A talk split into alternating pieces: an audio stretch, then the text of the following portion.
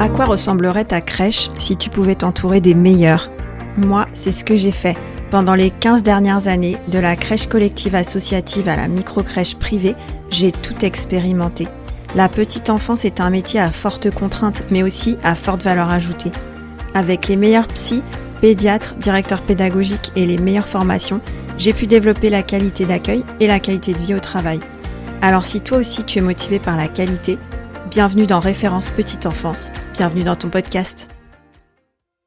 Bonjour chers auditeurs, en ce moment c'est la pause entre la saison 4 et la saison 5 du podcast, mais j'ai pas pu m'empêcher de tourner un épisode spécial hors série au sujet de la fête de Noël.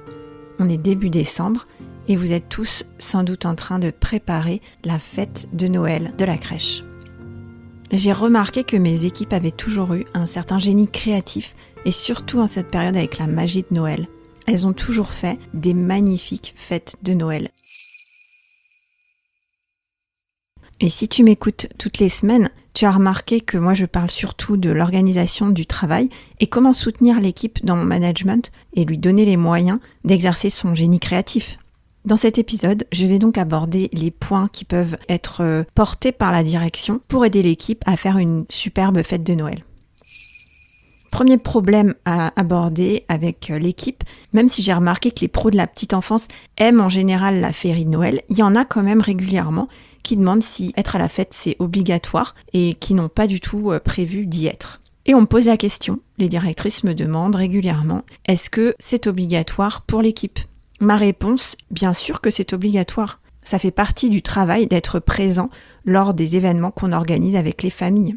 C'est quelque chose que j'ai déjà inclus dans ma fiche de poste à l'embauche de la professionnelle. Ça me permet d'aborder la question dès l'embauche.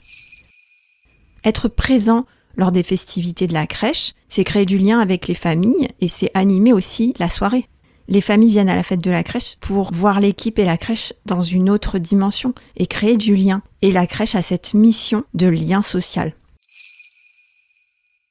La question sous-jacente de ce problème d'être présent à la crèche, c'est les heures supplémentaires. Il y a beaucoup de crèches dans lesquelles on ne paye pas les heures supplémentaires. On demande aux professionnels de les rattraper. Mais rattraper les heures supplémentaires en crèche, c'est pas une mince affaire. Moi, je n'ai jamais demandé à mes professionnels de rattraper leurs heures supplémentaires et je te recommande, toi qui manages des équipes de crèche, de payer les heures supplémentaires avec majoration c'est important, tout travail mérite salaire. Les salaires ne sont pas très élevés en crèche, ça fait vraiment la différence. Donc mon propos, c'est surtout d'investir dans mon équipe et d'investir dans cette fête. Pour que la fête soit réussie, j'ai plusieurs types d'investissements. Le budget des heures supplémentaires, un budget pour que l'équipe puisse acheter des boissons et des petites choses à grignoter, et mon soutien se manifeste aussi par ma présence ce jour-là. Tant que la taille de mon entreprise le permet, je suis présente au fait de la crèche. Enfin, on va modifier les horaires de la crèche pour démarrer plus tôt notre fête.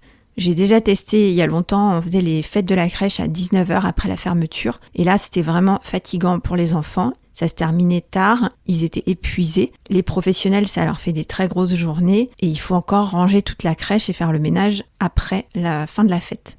Je propose d'organiser la fête de la crèche, par exemple de 17h30 à 19h. Un dernier petit souci qui peut stresser un peu l'équipe, c'est quand les parents sont très contents de la fête et du coup ne quittent plus la crèche. Pour ça, il y a plusieurs choses à faire. D'abord, choisissez plutôt un soir de semaine, le mardi ou le jeudi, parce que le vendredi soir, bah, ça peut être un peu à rallonge. Et de toute façon, il y a aussi des parents qui partent en week-end, donc le vendredi soir, c'est pas forcément évident pour eux. Donc moi, je préfère finalement organiser les fêtes le mardi ou le jeudi. Ensuite, c'est donner les horaires à l'avance. On annonce dans l'invitation à la fête qu'elle se tiendra de 17h30 à 19h. Enfin, à la fin de la fête, donc à 19h, la directrice peut prendre la parole pour dire un petit mot. Par exemple, je prends la parole une petite minute pour vous remercier d'être tous venus. L'équipe a beaucoup pris de plaisir à préparer cette fête. On est ravis d'avoir passé ce temps ensemble. On vous souhaite à tous de très joyeuses fêtes. Après son petit discours, l'équipe se met à ranger et tout naturellement, la fête se termine. Un dernier point qui rajoute beaucoup de convivialité à la fête, au moins une semaine avant, voire deux, afficher un tableau dans l'entrée en proposant aux parents d'apporter quelque chose, une spécialité sucrée ou une spécialité salée, pour les inviter à partager quelque chose qu'ils aiment. Ça peut être une spécialité de leur culture ou simplement un plat qu'ils aiment réaliser. Les familles sont toujours ravies de partager des petits plats personnels. Je me souviens d'une maman qui nous avait apporté un gâteau décoré avec de la pâte à sucre à l'effigie de la girafe étoilée. On était hyper touchés. Voilà, c'était mes petites clés de réussite pour aider l'équipe à faire de cette fête une fête inoubliable. Merci à toutes mes équipes avec qui j'ai passé de merveilleuses fêtes de Noël à la crèche pendant toutes ces années. Retrouve tous les détails de cette fête de Noël dans la newsletter de cette semaine. Joyeux Noël à tous. À la semaine prochaine. Merci d'avoir écouté cet épisode jusqu'au bout. J'espère qu'il t'a plu et que tu en ressors inspiré. Si c'est le cas, abonne-toi pour ne rater aucun épisode. Parle-en autour de toi et surtout laisse-moi une note 5 étoiles et un avis sur Apple Podcast ou Spotify. À la semaine prochaine.